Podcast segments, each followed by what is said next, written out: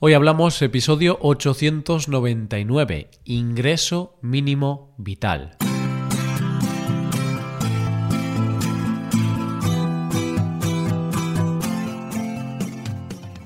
Bienvenido a Hoy Hablamos, el podcast para aprender español cada día.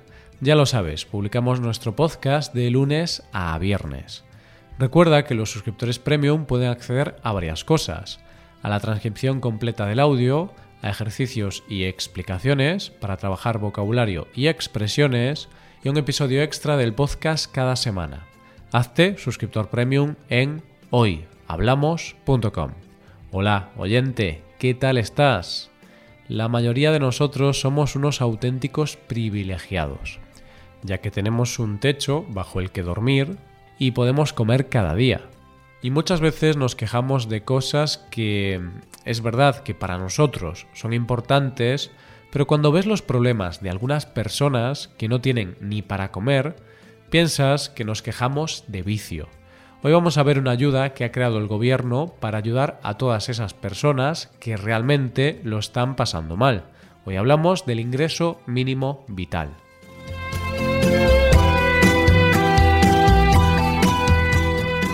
Normalmente, cuando se habla de los países a nivel económico y de desarrollo, se hace una distinción muy clara.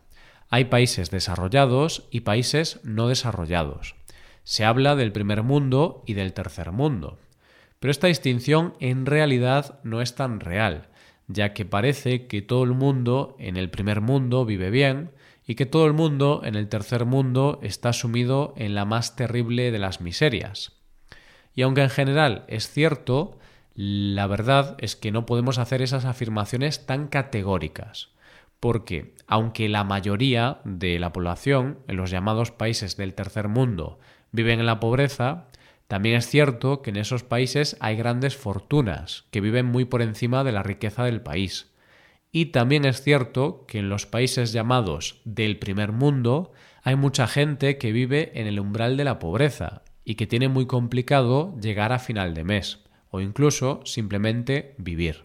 España es, evidentemente, un país desarrollado y está dentro de esa distinción del primer mundo. De hecho, es la quinta economía más potente de la Unión Europea. O sea, que podemos decir que en líneas generales los españoles vivimos bien.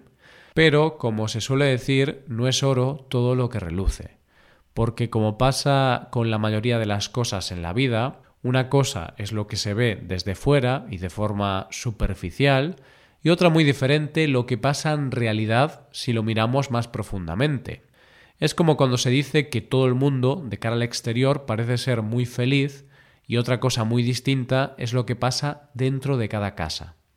En España somos más de 47 millones de habitantes, y 2,5 millones de personas, es decir, el 5,4% de la población, están en una situación de pobreza severa. Un cuarto de la población, unos 12 millones de españoles, están en riesgo de pobreza o exclusión social, y más de la mitad de los españoles tiene dificultad para llegar a final de mes. Y los datos nos dicen que el 28,3% de la población infantil es decir, unos 2,2 millones de niños en nuestro país, está en riesgo de pobreza. Estos datos no quieren decir que toda esta gente viva en la calle, sino que en muchos casos tienen dificultades para pagar el alquiler, para comprar los alimentos suficientes, para tener una alimentación variada y desde luego no pueden cubrir algunas necesidades básicas como poner la calefacción en invierno. Las razones por las que esto ocurre pueden ser muchas, desde el paro hasta sueldos precarios. No vamos a entrar en eso porque en este episodio no vamos a ver las razones de esta situación, sino que vamos a hablar de una medida que ha tomado el gobierno para luchar contra la pobreza. ¿Qué medida es esta? Es el llamado ingreso mínimo vital.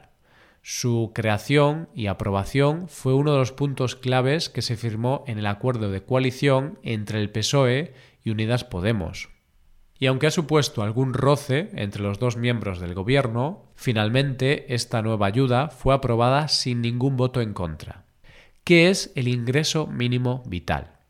Es una prestación mensual para los hogares en riesgo de pobreza, que será pagada por el Estado y básicamente consiste en dar un dinero mensual a todas aquellas personas que no lleguen a un mínimo económico y así garantizar que pueden vivir sin estar en riesgo de pobreza.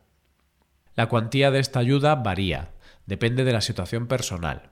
Son 462 euros al mes para las personas que vivan solas, 600 euros para una pareja sin hijos, 738 euros para las parejas con un hijo a cargo, 700 euros en caso de las familias monoparentales con un hijo, 877 euros para parejas con dos hijos, 833 en familias monoparentales con dos hijos y hasta 1.015 euros para parejas con tres hijos o más.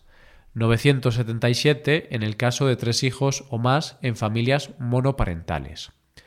Hay que aclarar que esta es la cuantía mínima que se establece como ingreso mínimo.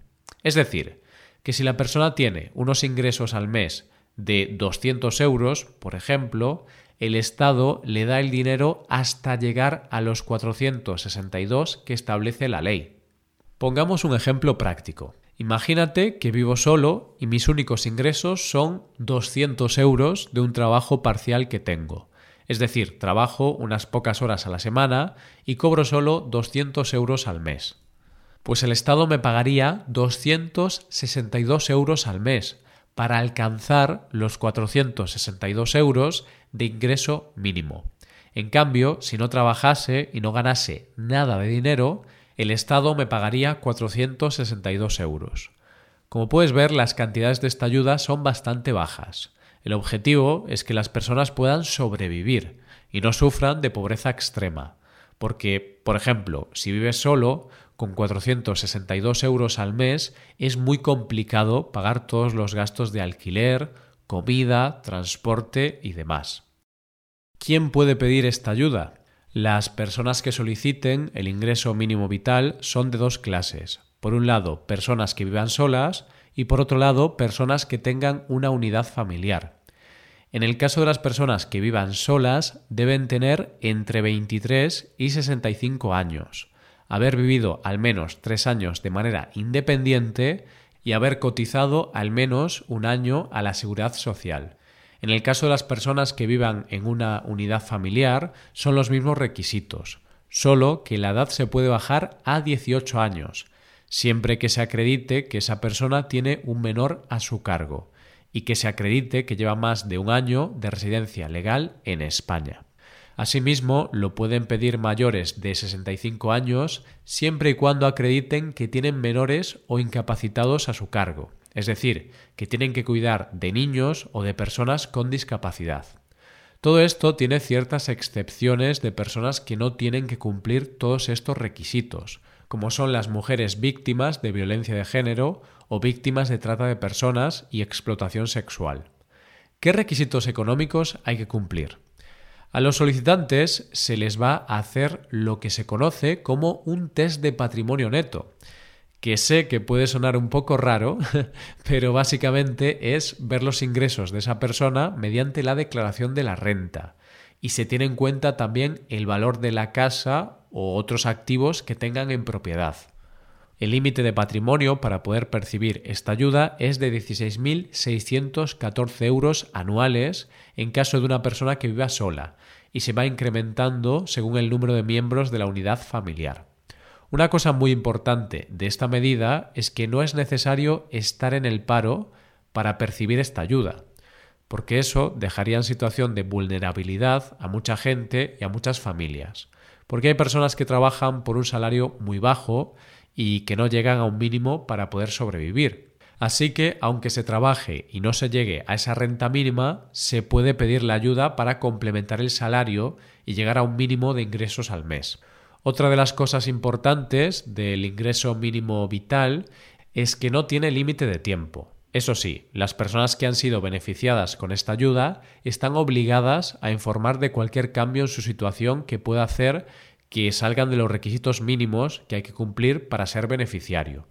Es más, el Gobierno dice que las condiciones se revisarán constantemente y la Seguridad Social tiene la potestad de poder revocarla siempre y cuando haya indicio de fraude. como por ejemplo que la persona se ausente del país más de 90 días sin avisar y sin causa justificada. Asimismo, la ayuda se perderá en caso de fallecimiento del titular, aunque la familia puede volver a solicitarla. Para España, el ingreso mínimo vital supone un desembolso económico de unos 3.000 millones de euros al año, y se calcula que podrá beneficiar a unos 850.000 hogares en los que viven 2,3 millones de personas. Y es que teniendo en cuenta las cifras que vimos al principio de este episodio y que la Seguridad Social calcula que hay unos 550.000 hogares españoles que viven con menos de 230 euros al mes, esta ayuda conseguirá sacar, según las estimaciones, a un 80% de las familias de esta situación. ¿Y qué opinan los españoles de esta ayuda? Bueno, pues yo diría que bastante gente en España está a favor de dar esta ayuda.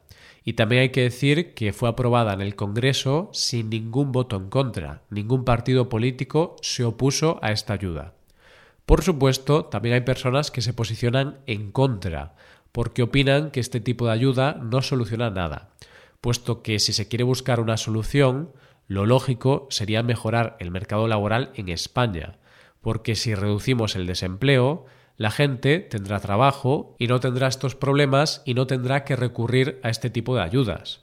En este caso, podríamos decir que es mejor enseñar a pescar que dar el pescado.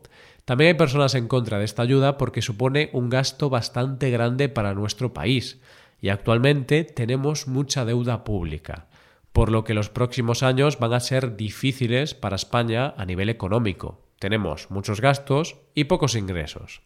En definitiva, esta es una ayuda que permitirá salir de la extrema pobreza a una parte importante de la población, y es una medida con bastante apoyo popular en España.